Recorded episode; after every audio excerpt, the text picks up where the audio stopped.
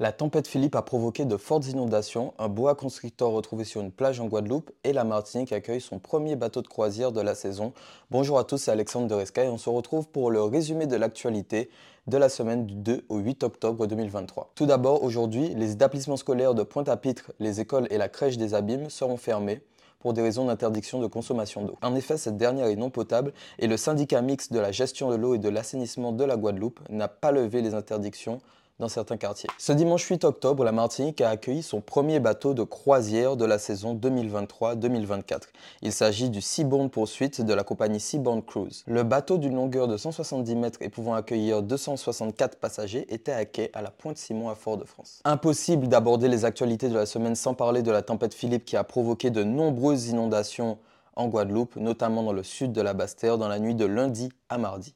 Le territoire était placé en vigilance rouge. Heureusement, aucun blessé n'est à déplorer selon les autorités. Trois nouvelles brigades de gendarmerie rejoigneront les 21 déjà existantes en Martinique. L'annonce a été faite ce lundi par le président de la République lors d'un déplacement en France hexagonale. Il s'agit alors d'une brigade fixe à Fort-de-France et deux mobiles au Carbet et au Marigot pour renforcer la présence des forces de l'ordre sur l'ensemble du territoire dans l'objectif d'accroître la sécurité des habitants. L'île comptera alors 24 brigades de gendarmerie. L'ancienne sénatrice de la Guadeloupe, Victoire Jasmin, est décédée cette semaine à l'âge de 67 ans.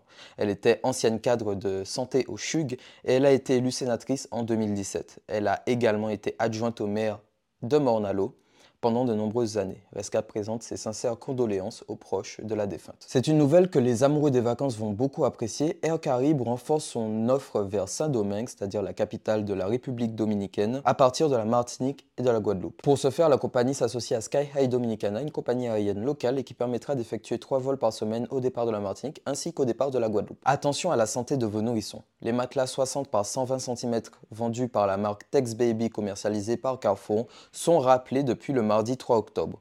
Un manque de fermeté du matelas a été détecté, pouvant entraîner un risque de suffocation lorsque le nourrisson est sur le ventre. Évidemment, on vous écrit la référence des matelas au cas où vous en auriez acheté il y a peu. Pour la dernière info, on passe en mode documentaire animalier puisqu'un bois constrictor a été récupéré sur la plage de Roseau à Cap-Esterbello ce vendredi. Les secours ont déployé 6 sapeurs-pompiers dont 2 sauveteurs animaliers et ces derniers ont remis l'animal à la brigade de l'environnement qui a procédé à son transfert dans une lieu En tout cas, j'espère que ce nouveau format sur SK vous plaira. On essaiera d'en faire le plus souvent possible et puis ensuite peut-être passer à un format un petit peu plus récurrent.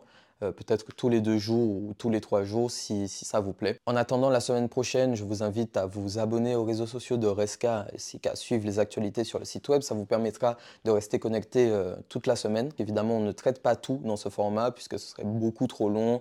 Puis il y a des actualités qui n'en valent pas forcément le coup euh, plusieurs jours après, mais euh, on traite tout ça en temps réel sur nos réseaux sociaux et sur notre site web. Donc euh, on se retrouve là-bas. C'était Alexandre de Resca, à la prochaine.